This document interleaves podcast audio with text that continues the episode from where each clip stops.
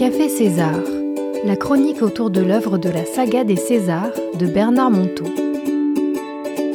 Bonjour à tous, nous sommes toujours au marché de Noël avec Patrick Fijac, bien sûr. Bonjour Patrick. Bonjour. Bonjour à toutes, bonjour à tous. Et c'est Jérémy qui a la technique, même s'il ne veut pas participer. Je dis quand même bonjour, bonjour à tous. Il est, pudique. Il est, pudique.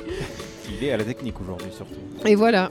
Alors j'ai apporté dans ma hôte, Patrick, les quatre livres de César. Pour l'occasion, je voulais faire un petit clin d'œil. Et donc, tu as choisi César l'Enchanteur.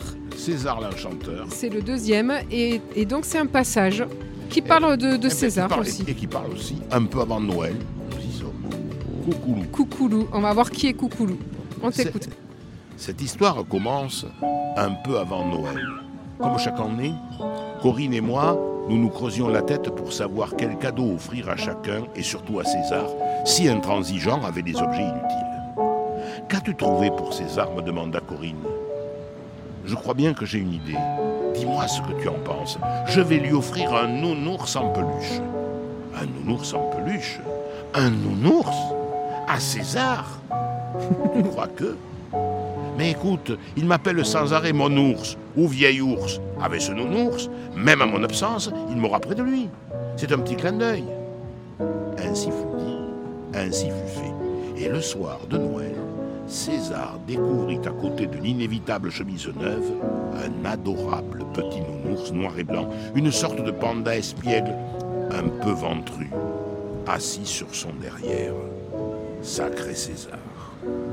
Pas un instant le cadeau ne lui parut ridicule, tant il avait pour moi une tendresse silencieuse. Bien au contraire, ce petit nounours devint le support à des déclarations d'amour que le vieil homme n'arrivait pas toujours à exprimer. Est-ce que tu sais pourquoi je t'offre ce nounours, César? Sans doute pour ne plus me quitter, suggéra mon vieil ami en me tapant énergiquement dans le dos, en signe d'extrême affection. Et toi Sais-tu comment je vais l'appeler? Euh. Non Jacques peut-être Non, pas du tout. Je vais l'appeler Coucoulou Moukoulou.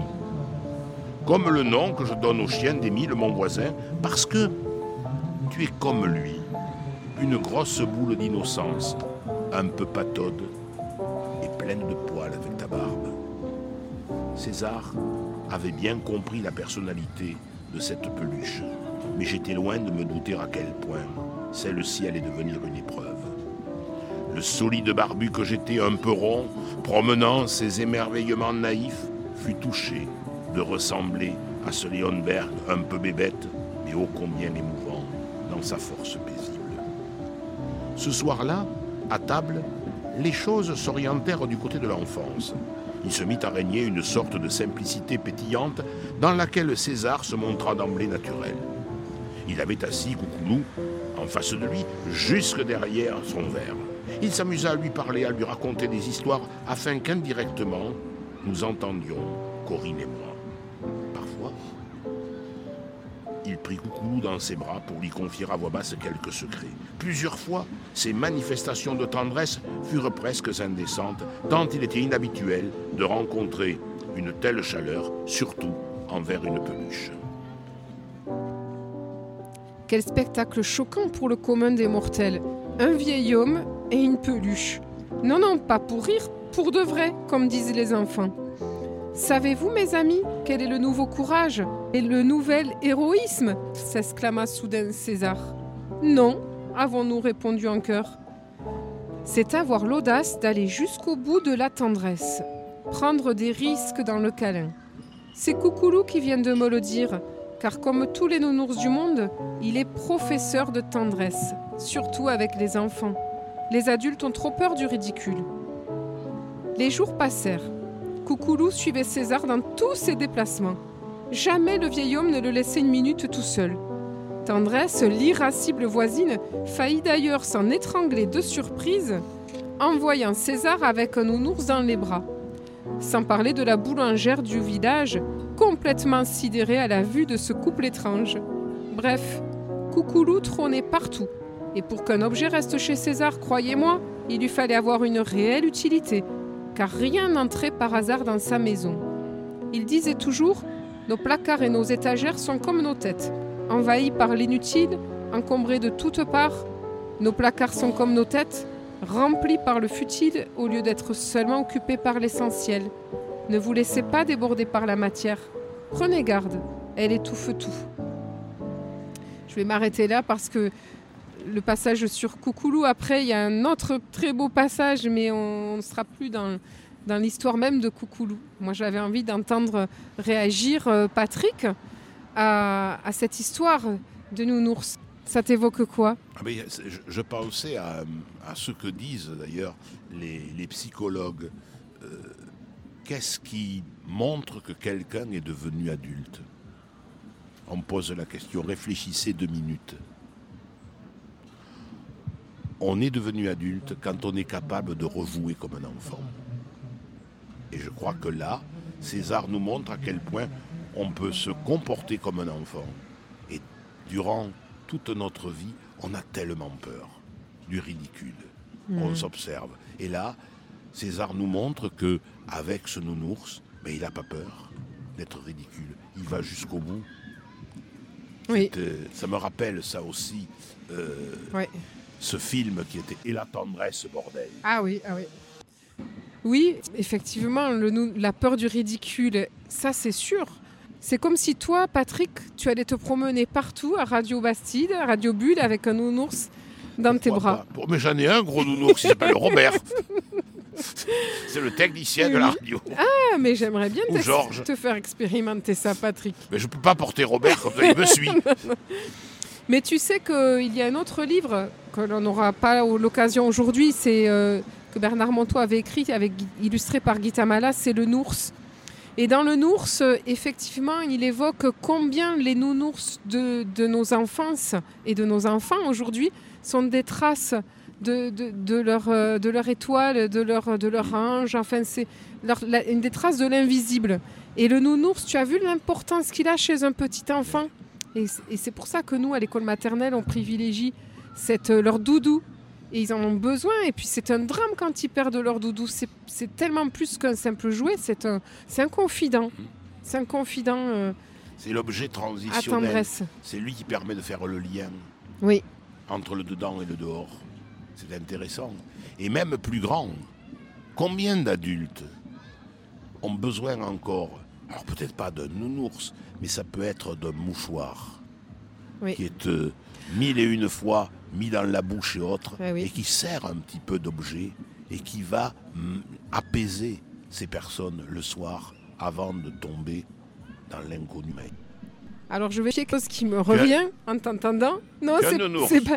Alors on avait, on avait euh, ben, dans les cafés lecture que je propose il y a quelques années à Marie-Galante, on avait joué avec nos nounours. On avait chacun apporté un nounours suite à une histoire un peu comme celle-là. On avait fait euh, cette expérience-là et du coup, ben, j'avais récupéré un nounours de mon fils que j'ai toujours d'ailleurs. On leur avait donné des petits surnoms. Et ce nounours-là, figure-toi qu'à un moment donné de ma vie, et dans une épreuve où vraiment j'étais vraiment euh, très seule, eh bien, je le prenais tous les soirs. Et ça a vraiment marché pour m'apaiser. Comme un enfant, parce que j'avais pas d'autre solution. Ben, tu sais, Myriam, nous avons toutes et tous, je l'ai déjà dit plus d'une fois dans ce micro, un enfant de 7 ans sous le capot. Et celui qui parle quand on se raconte des histoires, c'est pas l'adulte que nous sommes, mais c'est cet enfant qui fait, résonne avec la frustration, avant, avec l'abandon, avec la peur. Oui, Faut- on est resté toujours des enfants. oui. Et c'est vrai que ce sont des professeurs de tendresse, ces nounours. Je l'ai vécu. Mais oui, Alors je vais te proposer quelque chose, Patrick. Pas de repartir avec le nounours sous le bras. Mais par contre, je t'ai apporté un joli nounours. Voici le tien et voici le mien. Et si on s'entraînait tous les deux, par exemple, à donner, à dire notre souhait pour Noël, eh ben, à le dire à travers la bouche, c'est pas toi qui vas parler, C'est ton nounours. C'est mon nounours. et c'est le mien qui va te répondre. Euh, Toujours des choses très difficiles. Alors qu'est-ce que tu qu'est-ce que tu souhaiterais au fond de ton cœur pour Noël, Patrick? Pour moi ou pour les autres ou pour les deux? Comme tu veux. Pour Non. toi. Pour moi. Mais pas grand-chose parce que j'ai la chance de vivre la vie que j'ai toujours voulu avoir. Et je dis souvent, moi je ne travaille pas, j'œuvre, et je souhaiterais que chacune et que chacun d'entre nous puisse œuvrer et faire de sa vie une véritable œuvre d'art. C'est-à-dire où on n'a pas ni de, euh, ni de tristesse, ni de boule au ventre quand on va travailler, quand on œuvre, mais une immense joie. Et mon nounours le dit bien, il opine, il est d'accord. Oui, je regarde ton nounours pour vérifier que c'est bien lui qui parle. eh bien, à mon tour. Alors moi, je vais essayer de parler avec la voix de mon petit nounours qui est là.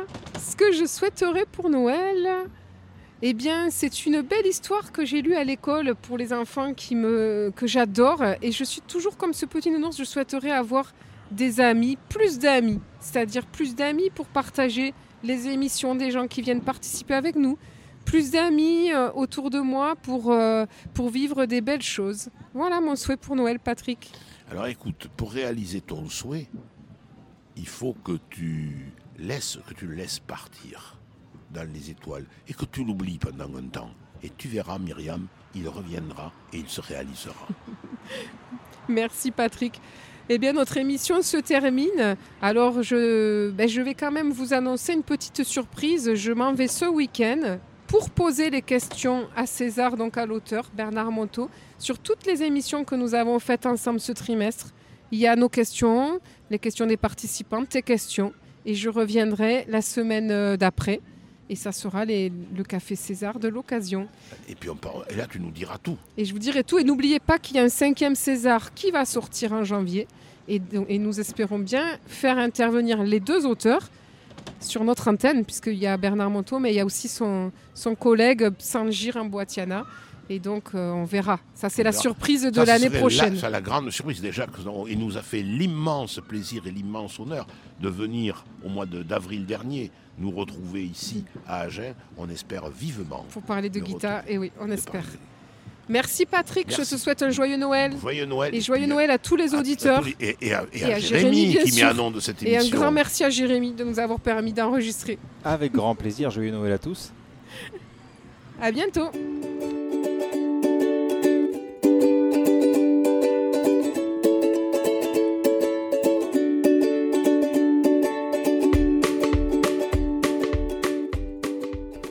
Salut les amis, c'est Myriam. Si vous aussi, vous avez envie d'échanger avec moi autour de ces belles histoires de César, je vous invite à me rejoindre, soit en participant à cette émission, soit en me rejoignant à mon club de lecture que j'anime un jeudi par mois à Agen, mais aussi en visio pour ceux qui sont trop loin. Plein de possibilités de participer, alors n'hésitez pas, contactez-moi à myriam.radiobulle.net ou sur ma page Facebook Café César. À bientôt les amis